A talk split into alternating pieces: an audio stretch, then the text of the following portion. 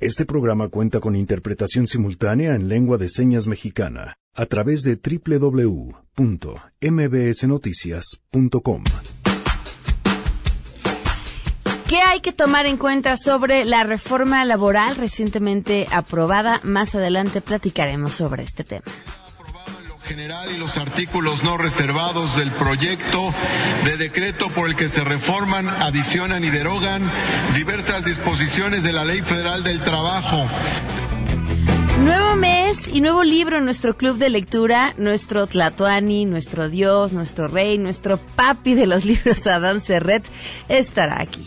Este mes en el Club de Lectura en A Todo Terreno leeremos una novela que reflexiona con ironía, de manera mordaz, en la posibilidad de ser felices con tan solo tres pasos. ¿Qué haríamos si esto fuera posible?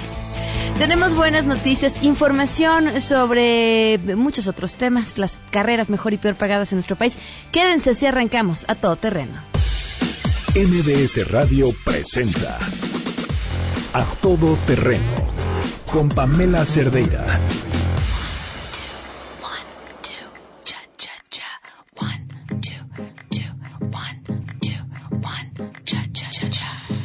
I took a pill and had a dream. Yo también.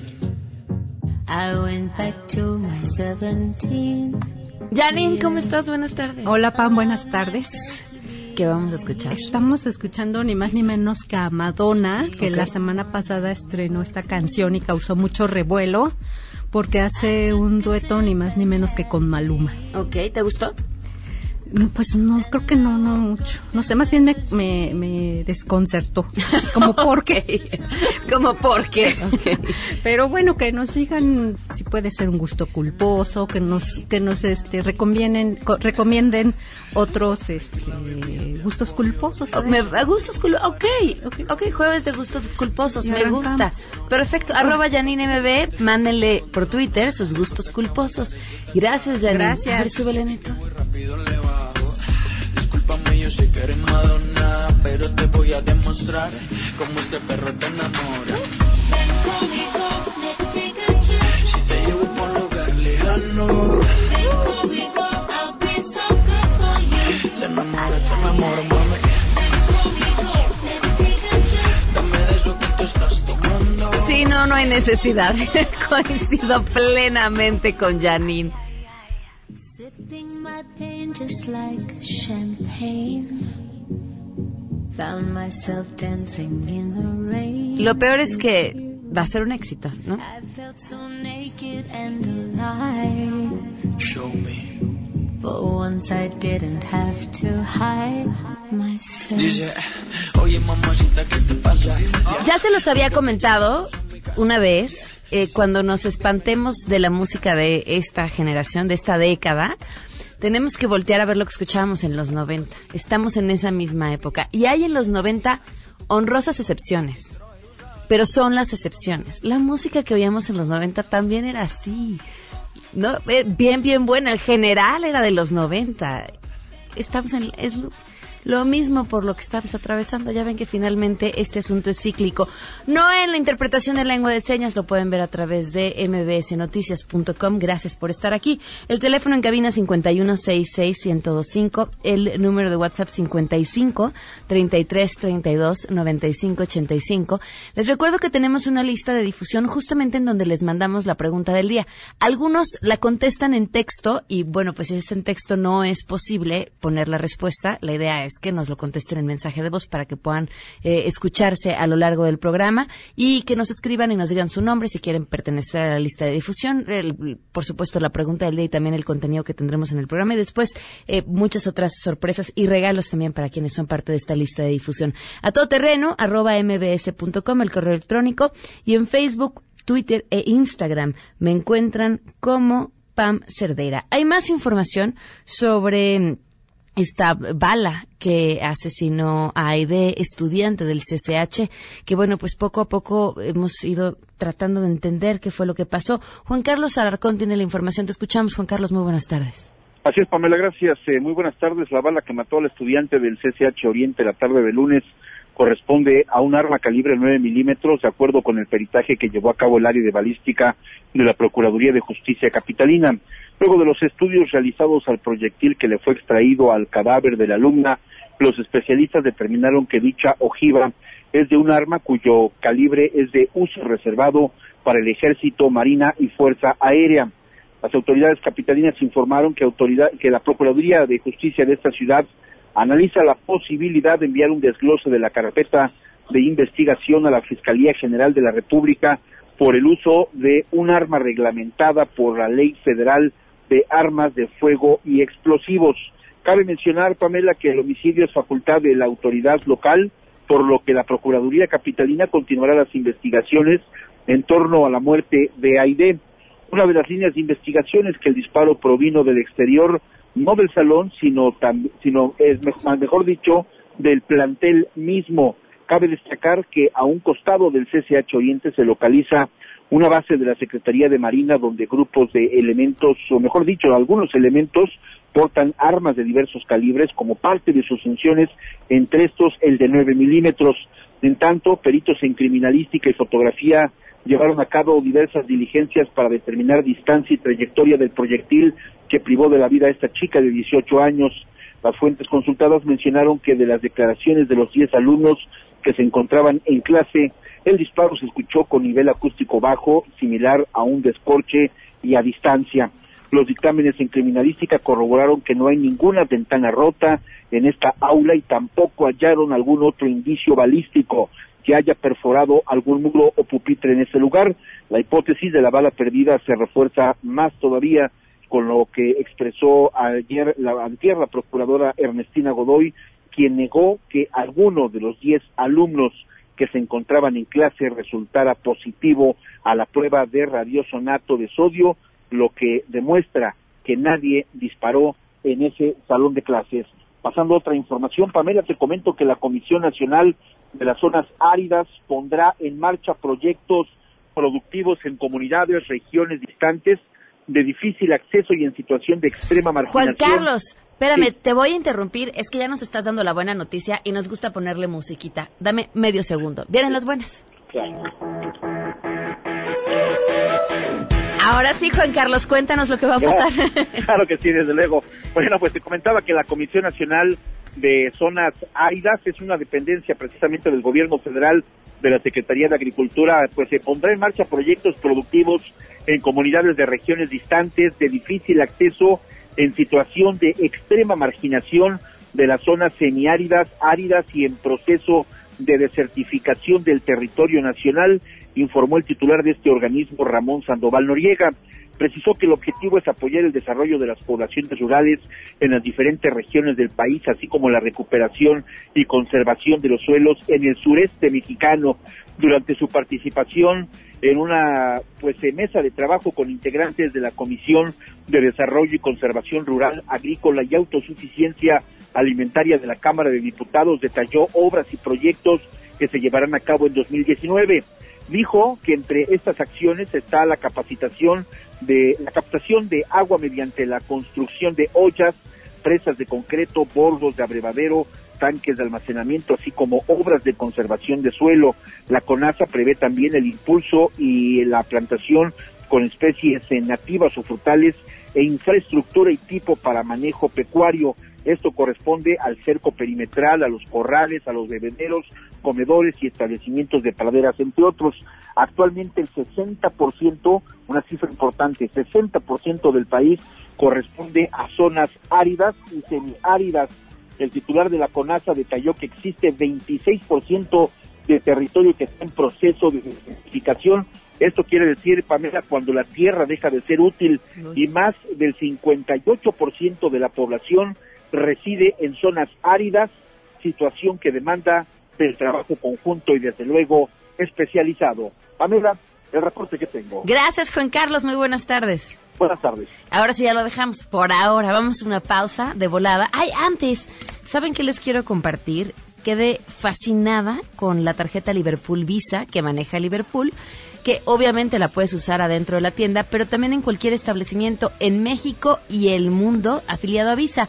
Además, les da puntos rosas en cada compra que hagan, mismos que pueden cambiar por lo que más les gusta en la tienda, y les ofrece un 10% de descuento adicional en su primer día de compras dentro de Liverpool y liverpool.com.mx. Si lo suyo es viajar, la tarjeta Liverpool Visa será su compañera ideal, ya que con ella pueden disfrutar de promociones con meses sin intereses en viajes Liverpool, despegar.com y Best Day. Y si viajan al extranjero, podrán diferir todas sus compras a seis meses sin intereses. Así que si aún no la tienen, la pueden solicitar, la tarjeta Liverpool Visa, hoy mismo en su tienda Liverpool favorita o a través de liverpool.com.mx. Vamos a una pausa y volvemos. En unos momentos, en A Todo Terreno. ¿Cuáles son las carreras mejor y peor pagadas en nuestro país? Con eso regresamos. ¿Consideras que la economía va requete bien? Para nada, la economía va requete mal, requete, requete, requete mal. Claro que sí, la economía marcha sobre ruedas de piedra, como en la prehistoria. Pues eso es lo que escucho, pero yo en mi bolsillo, en mi economía, creo que me dice lo contrario cuando voy al mercado. Todo está muy caro, creo que va peor. No, evidentemente no va requete bien. Lo que me preocupa es esa, nega esa negación de querer ver las cosas como son y informarnos la realidad. Pero ya sabemos, en este gobierno todo es mentiras y promesas. El presidente siempre tiene sus cifras alegres. Él cree que la economía va requete bien. No importa que las calificadoras, el Banco Nacional de México y demás digan lo contrario. Él vive en un país inexistente. Regresamos a todo terreno. A todo terreno con Pamela Cerdeira. Continuamos. Yo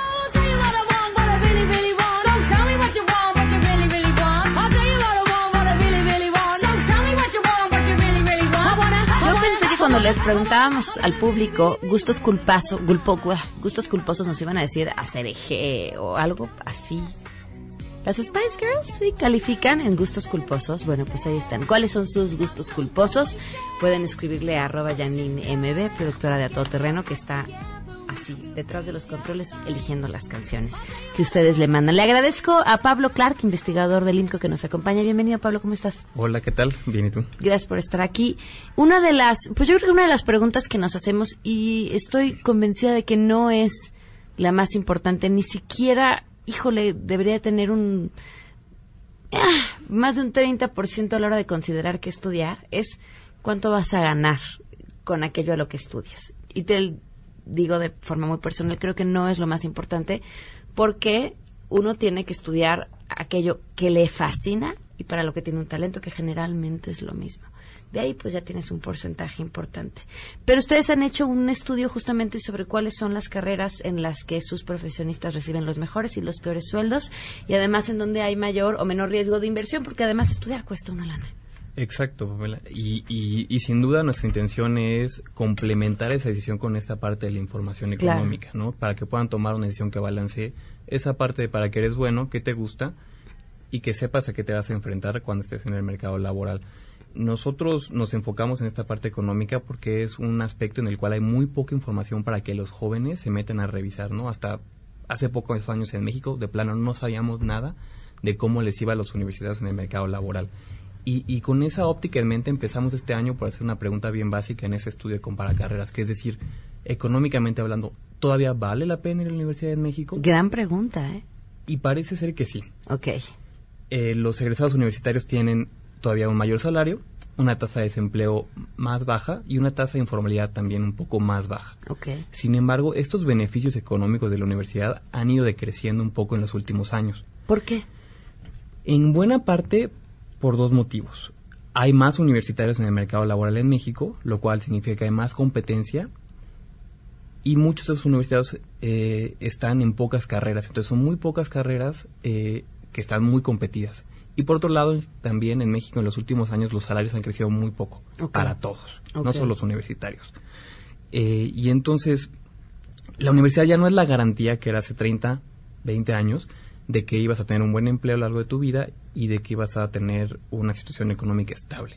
Por eso ahora la elección de qué carrera estudiar y en qué universidad estudiarla es igual de importante desde una perspectiva económica que la elección de ir o no a la universidad. Ok.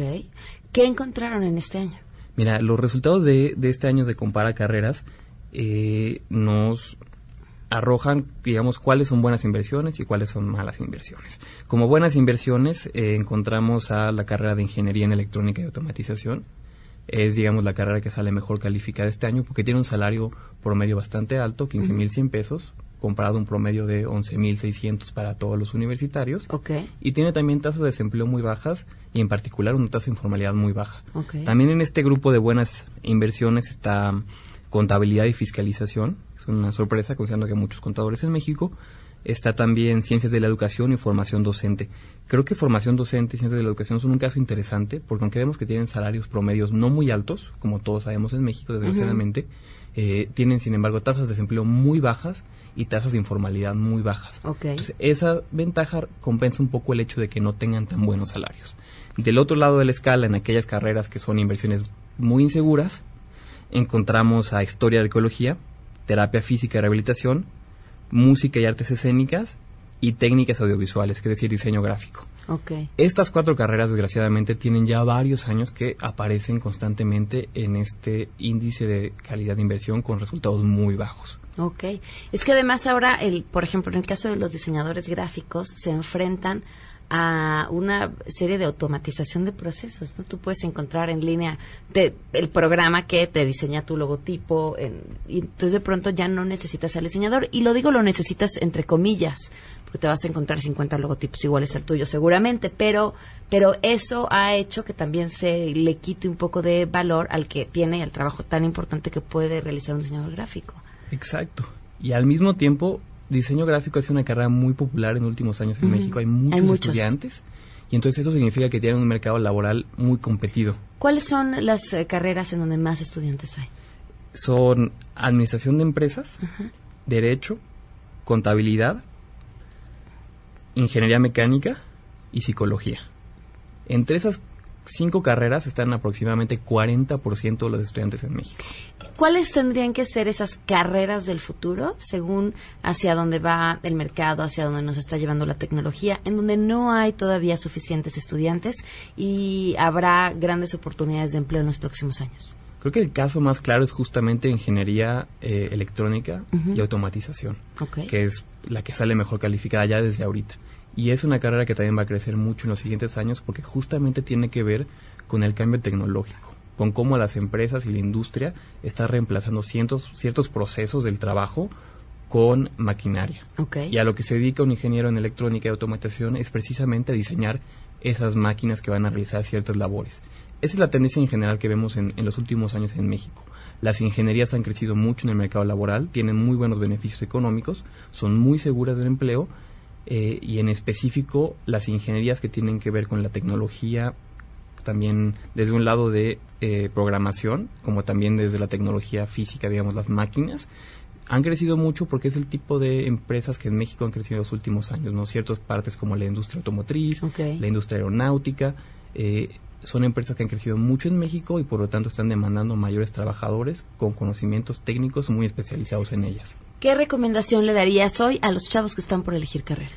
Yo les recomendaría que, como tú bien dijiste, Pamela, tomen una decisión que balancee por un lado su vocación, qué les gusta, también para qué son buenos, y eso lo contrasten con esta información de perspectiva económica de compara carreras. Sepan a qué se van a enfrentar cuando estén en el mercado laboral.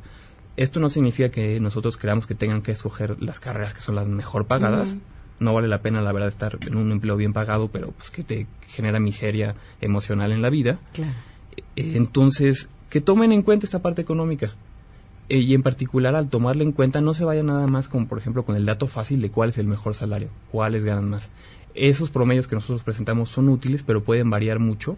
Hay gente que gana más, hay gente que gana menos en cada carrera, y por eso yo les recomendaría que se fijen en esta herramienta que llamamos el índice de calidad de la inversión, que tome en cuenta más variables aparte del ingreso promedio, eh, y eso les va a dar una mejor idea más sencilla de entender de cuál es una buena carrera o una mala desde una perspectiva económica. ¿La página cuál es? La página es comparacarreras.org y también la pueden encontrar a través del sitio del IMCO, que es imco.org.mx. Perfecto, muchísimas gracias. Al contrario, todo un gusto. 12.25 volvemos. ¿Consideras que la economía va requete bien? En el mundo alterno de ese señor todo va muy bien, pero en la realidad todo va pésimo. No, no, no, la economía está muy lejos de ir requete bien. Eh, bueno, las estimaciones que dan de 1.7 y todo eso de crecimiento, pues sí. Pero ya trasladándola a la realidad, al día a día de, las familias, pues nada más hay que ver a cómo está el jitomate a veces, a cómo está de una semana a otra, cuánto varía el aguacate. Entonces, pues no, estamos lejos de, ir siquiera bien. Todos los indicadores eh, demuestran que la economía se está contrayendo y hasta que no empecemos realmente a tener repercusiones graves, la incompetencia del Poder Ejecutivo va a empezar a hacer algo o a reconocerlo. Regresamos a todo terreno. A todo terreno con Pamela Cerdeira. Continuamos.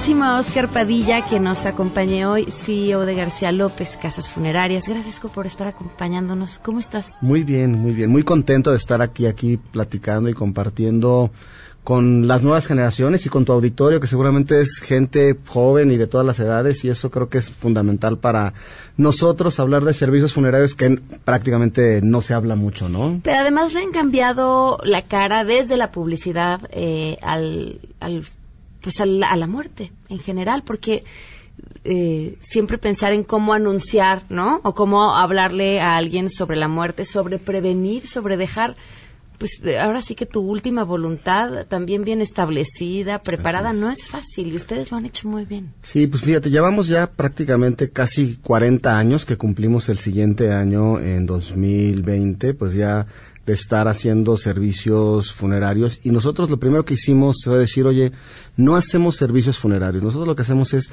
brindamos homenajes a la vida de las personas. Entonces, ahí cambiamos la manera de cómo nosotros impactamos de manera positiva a las familias que confían en nuestra firma, que confían en J. García López y que cuando tienen la necesidad de contratar un servicio funerario, pues eh, reciben de nosotros pues un, un homenaje que nos ha permitido sí separarnos del resto del tema de los servicios funerarios. ¿no? Y me estás platicando de todo lo que traen en mente, cuéntame. Sí, porque finalmente nosotros lo que hacemos son homenajes, pero los homenajes los hacemos bajo un manifiesto, bajo un manifiesto que siempre habla de cuidar la vida, inspirar la vida y conmemorar la vida. ¿Por qué cuidarla? Porque hemos hecho grandes campañas que impactan nuevamente de manera positiva, donde sabemos que hay muchas causas de muerte que se pueden evitar, muchas causas que lo que único que implican es que tengamos disciplina y que seamos conscientes y que estemos, que haga- vayamos al médico, que nos hagamos chequeos. De hecho, cuando es el Día Internacional del Cáncer de Mama, nosotros regalamos eh, mastografías para que las señoras vayan, se hagan una mastografía y que tengan ese tema de la prevención.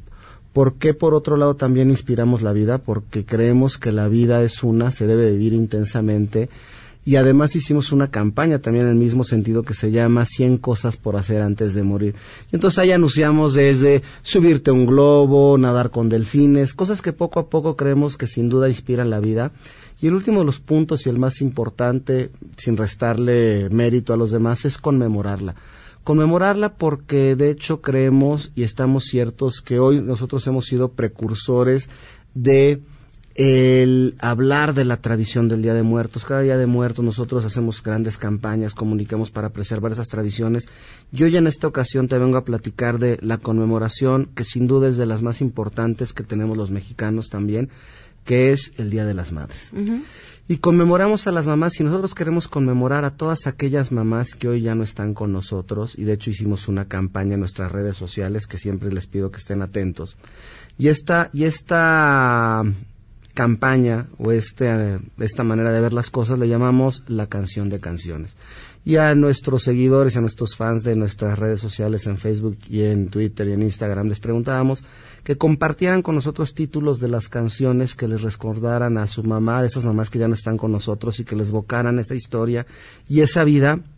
Y entonces recibimos muchísimas canciones y con todas esas canciones inspiramos a crear la canción de canciones que va a ser una canción original que está escrita y va a estar interpretada con letra y música original por, por Diego Cuevas, hijo de Aida Cuevas, que es un gran músico y un gran compositor, y ya eh, la siguiente semana, bueno, a partir del día 8 vamos a estar publicando algunos fragmentos de la canción donde realmente el lanzamiento va a ser el día de, ah, mayo. yo pensé que nos ibas a traer la primicia, dije de No, pero sí no, te la vamos a traer la próxima semana. Ah, bueno, eso me la parece próxima muy semana bien. te vamos a, además, hasta Diego vamos a traerte Me aquí. parece perfecto. ¿no? Entonces, eso es lo que estamos haciendo, Pamela, y eso es lo que venimos a platicar hoy con todo, pues, tu auditorio, que realmente lo que queremos es que la vida siempre sea un homenaje y que nosotros podamos impactar de manera positiva en ellos, ¿no? Y lo hacen muy bien, ¿eh? Yo, este, bueno, no sería correcto que yo dijera que yo he sido cliente, ¿verdad? No, pero, pero, no.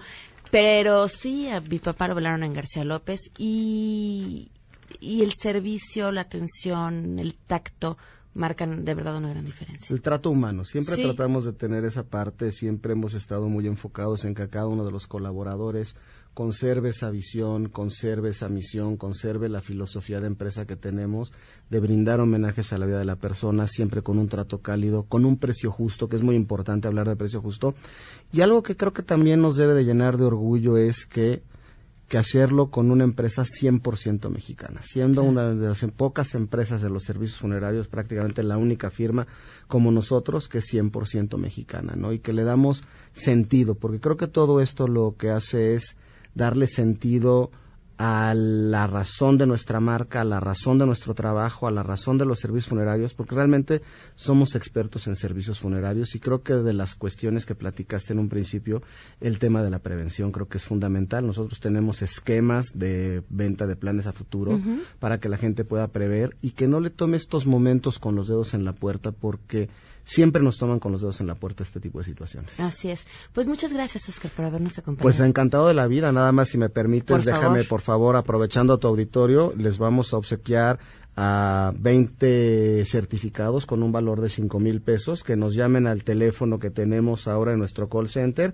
5985 9645 5985 9645 las líneas están disponibles tenemos todo un equipo de call center para atenderlos y hombre son cinco mil pesos que pueden utilizar para la adquisición de un plan a futuro que sin duda alguna va a ser algo que vamos a necesitar algún día y qué mejor que tenerlo preparado Eh, sí, era justo A ver, de que lo van a usar, lo van a usar. Sí. Cinco mil pesos y se van a alivianar la vida ustedes en algún momento o se la van a aliviar a alguien. así es entonces que nos llamen por favor Muy bien. muchísimas gracias Gracias, Oscar. Gracias, Pamela. Vamos a una pausa y continuamos. Uy, Obligo a que te olvide el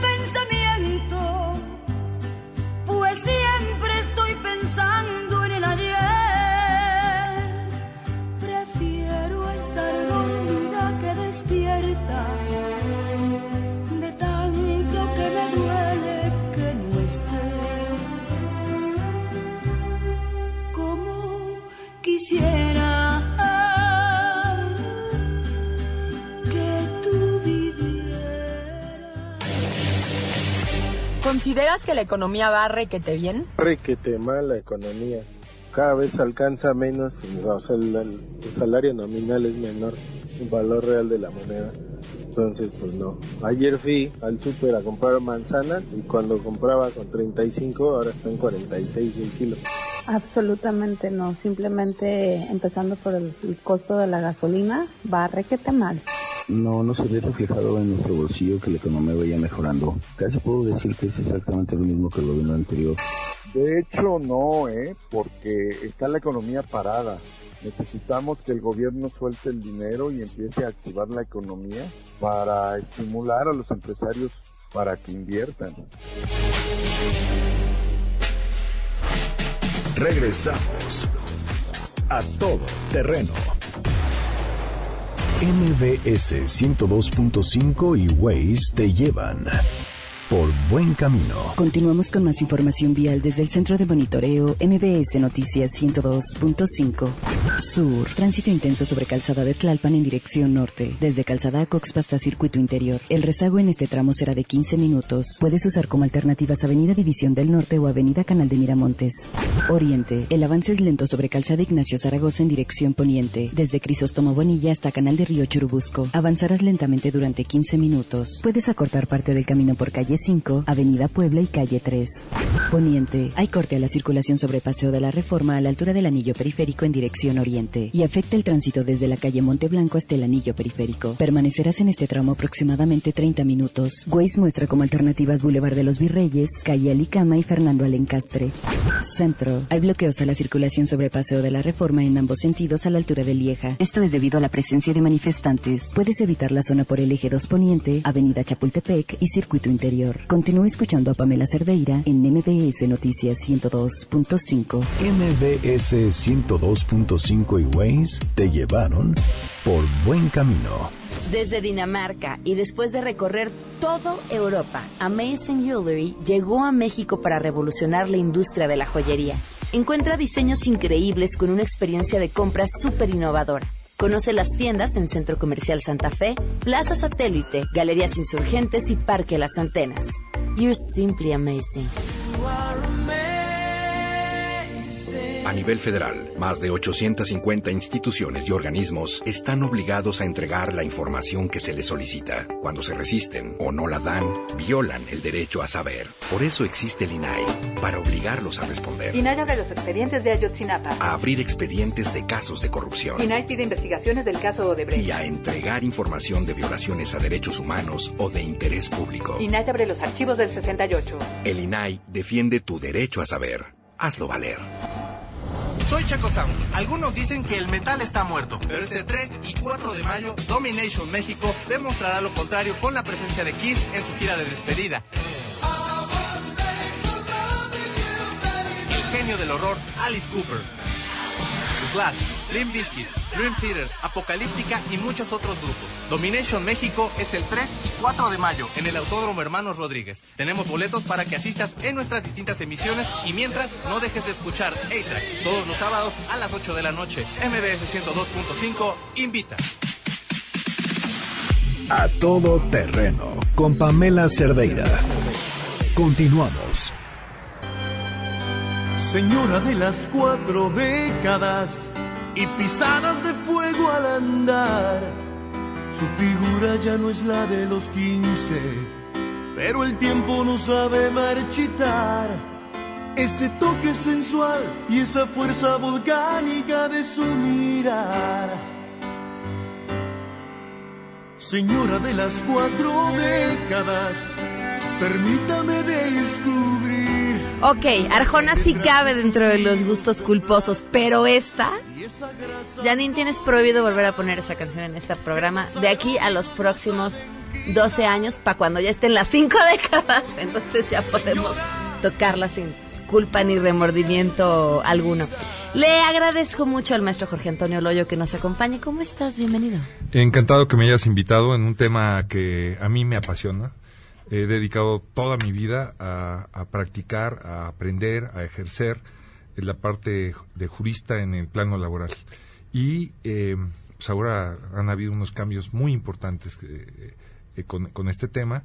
Eh, lo primero que me gustaría platicarte, muy breve, eh, normalmente hablo ocho horas de este tema, cuando me invitan a las casas de la cultura de la Suprema Corte, hablo cuatro y cuatro horas, que voy a hacer un eh, eh, esfuerzo fenomenal. Me parece perfecto. En unos minutos. Pues, y básicamente lo que queremos es que el público pueda entender lo que se aprobó y, y si esto representa o no un beneficio para los trabajadores.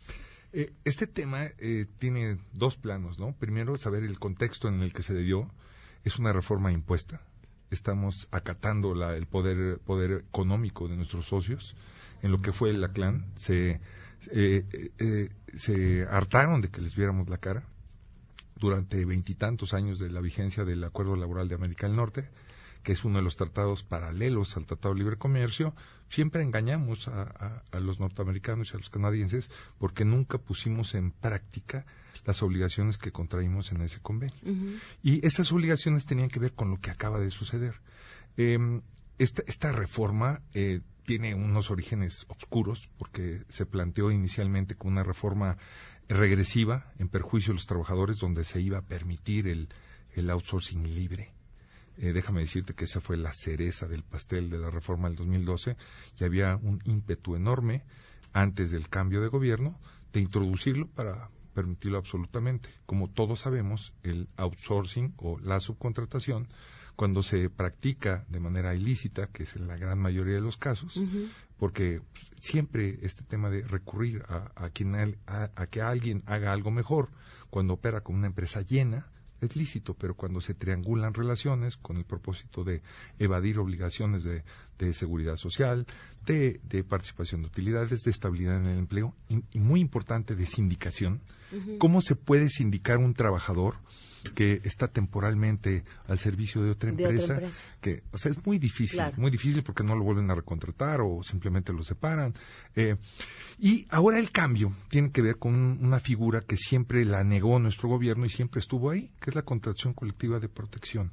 Estos sindicatos en los, eh, eh, que, permiten, junto con el patrón, a las espaldas de los trabajadores firmar pactos colectivos, que son los que regulan las condiciones de trabajo y que estos pactos son los que generan la posibilidad de mejorar esas condiciones con la revisión de los contratos.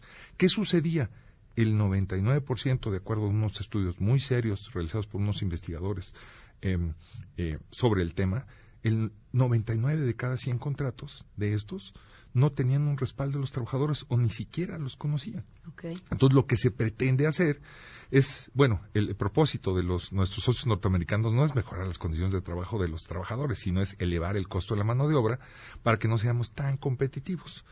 Fue tan eficaz este sistema en los últimos 25 años que se calcula que el 85% del poder adquisitivo de los mexicanos, no del salario mínimo, de los mexicanos se ha disminuido derivado de esta política de Claro. control salarial.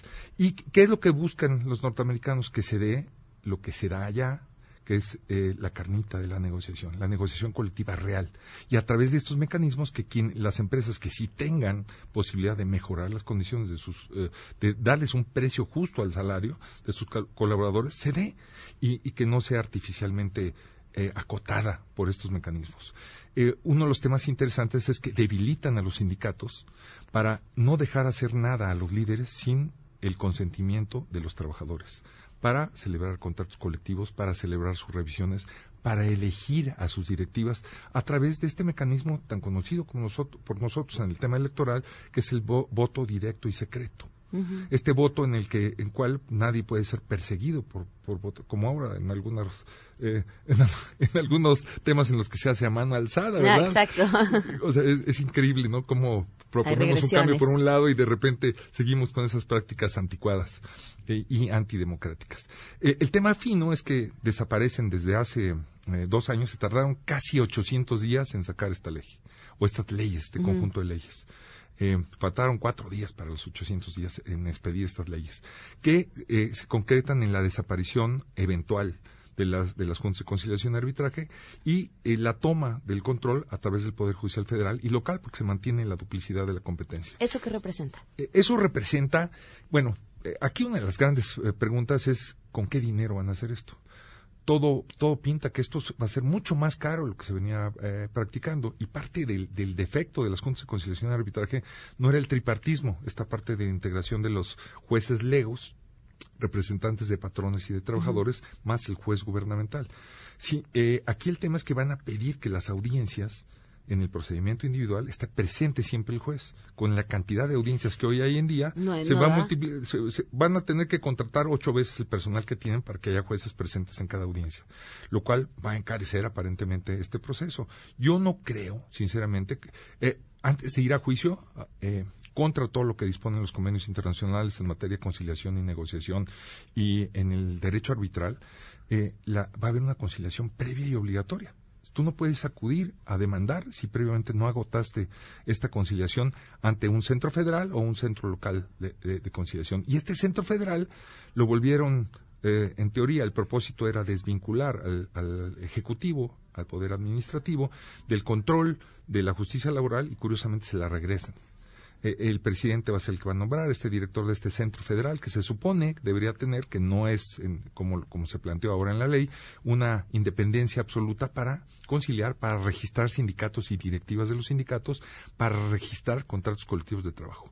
¿Qué va a suceder? En, eh, hay diferentes plazos. La verdad es que el, el, tiempo que tenemos aquí en cabina es imposible ver todos los transitorios, pero aunque la, la, la reforma habla que la vigencia de la ley es inmediata, hoy entra en vigencia, el proceso de aplicación de la ley se va hasta el, 2023. Okay. hay, hay una, una serie de plazos que se tienen que cumplir para la expedición de leyes, para la constitución de, de, estos, de este superorganismo, para un consejo. Eh, eh, eh, de alguna forma, el, este proceso de traslado y, y es curioso porque hoy cuatro años, cuatro años después que inició esto en el 2015 con un discurso del entonces presidente Peña Nieto, no hay el presupuesto para las juntas de conciliación y arbitraje.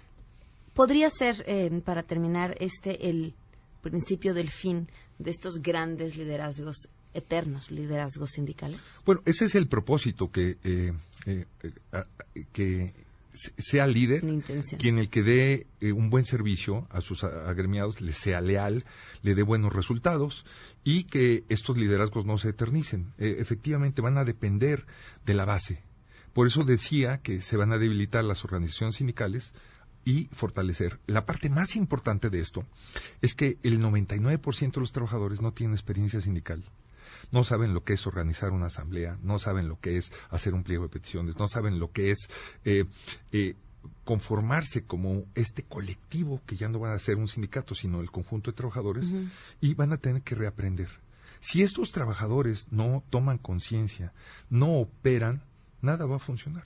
O sea, el, gran cambio de paradigma es quitarle a estos líderes superpoderosos, con puestos políticos, con guaruras, con, con eh, pues, todos los mecanismos de represión en sus manos le van a, les quitan el poder y se los regresan a los trabajadores. El, tema curioso es que la gran mayoría de los trabajadores desconoce cómo se operan cómo se operan estas cuestiones y entonces el proceso va a ser complejo en el tema hacia adentro de los sindicatos. Va a haber, eh, va a tener que haber una capacitación permanente para que estos grupos sean sólidos en el proceso de negociación y no sean manipulables como, como sucede generalmente. Bueno, yo sé que el tiempo no nos da, pero te abrimos la invitación para poder seguir platicando de esto, ¿te parece? Me parece excelente y, y me va a dar mucho gusto venir en las ocasiones que sea necesario. Muchísimas gracias por acompañarnos. El agradecido soy yo. Vamos a una pausa y regresamos. Regresamos a todo terreno. A todo terreno con Pamela Cerdeira. Continuamos. Adán Serret. Adán Serret. Líder, gurú, presidente, Tlatuani. El mero mero del club de lectura de A todo terreno.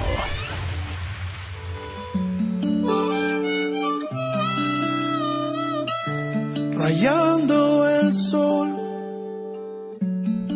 A mí sí me gusta Maná y no siento culpa ni tantita por ello. Adán Cerret, Hola Pam, ¿cómo estás? Muy bien, buenas tardes. Gracias por acompañarnos. No, al contrario, gracias por la invitación. Pues bueno, habíamos el libro de la semana pasada, era En búsqueda de la ayahuasca eh, y otros ensayos de un escritor que yo admiro mucho, Paul Terú, estadounidense, publicado en Almadía.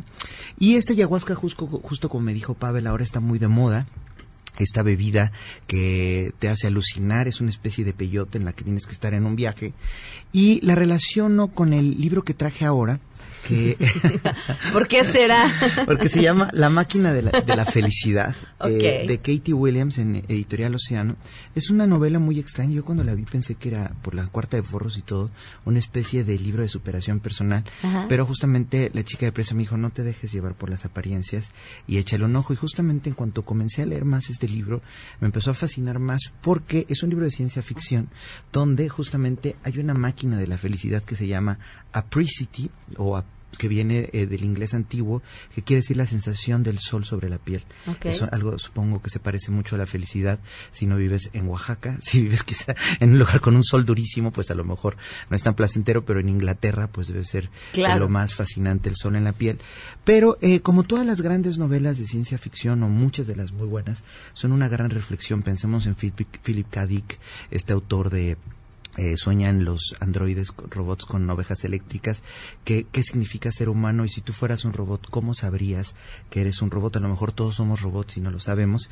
Eh, este libro sobre esta máquina de la felicidad es fantástica porque eh, quizás ser feliz se pregunta en algún momento yo me preguntaba mientras la leía es un atentado contra la libertad. Eh, decía un escritor mexicano comunista José Revueltas que la felicidad queríamos la libertad a lo mejor eh, los seres humanos no para ser felices, sino para ser infelices como los cerdos. A lo que voy con esto es que este Apricity, esta máquina de la felicidad, consiste en que te ponen un hisopo en alguna parte de tu cuerpo, consiguen tu ADN, lo meten en la máquina Apricity y descubren en tu sangre está que necesitas para ser feliz. Pueden ser muchas cosas, comprar una mascota, envolverte en una tela mojada, eh, comer miel, pueden ser diferentes circunstancias las que te lleven a esto y justamente eh, la mujer que inventa esta máquina, que es muy exitosa, es muy efectiva, tiene un hijo que se vuelve anoréxico. Entonces, y él no se quiere someter bajo ninguna circunstancia al eh, aparato exitoso de su madre y eh, bueno, entonces entra en un dilema fantástico la novela, de hecho con eso comienza. ¿Qué hacer cuando tú tienes las herramientas para la felicidad Y no tu hijo no usar? las quiere usar? Entonces, creo que justamente ahí va esta pregunta que yo decía, ¿no? Todos queremos ser felices, ¿acaso es lo que qué será más importante, la felicidad o la libertad?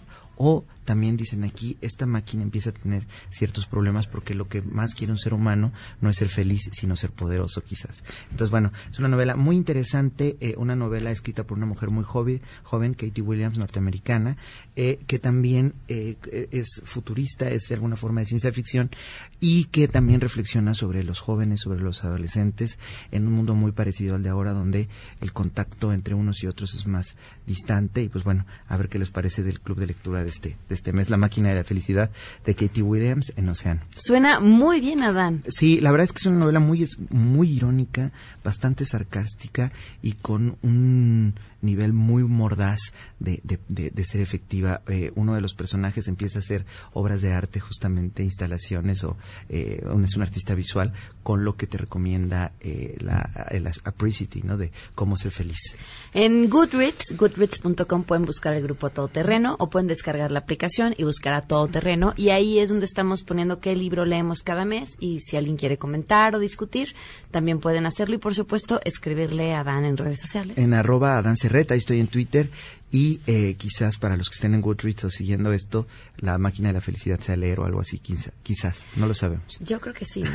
pues sí. Aunque a veces te haga llorar, Aunque a veces te haga llorar, sufrir, a veces sea. te quite el sueño. Te quita el sí. sueño, a veces te haga dormir. Pues es que yo creo que no hay felicidad sin un poquito de sufrimiento. Pues sí, quizás es, Es lo que le da el saborcito. es lo que le da el sabor, si no seríamos quizás un tanto planos. Así es. Gracias, Adán. Gracias a ti, Pam. Ahí está La Máquina de la Felicidad, el libro de este mes. Se acerca el Día de las Madres.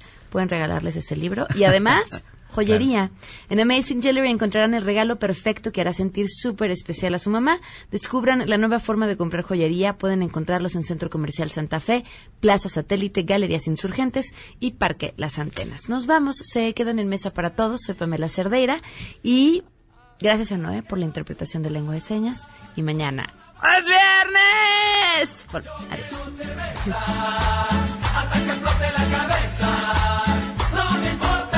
Tampoco siento culpa por este gusto, ni tantito de culpa. Lo amo. Hasta las 6 de la mañana.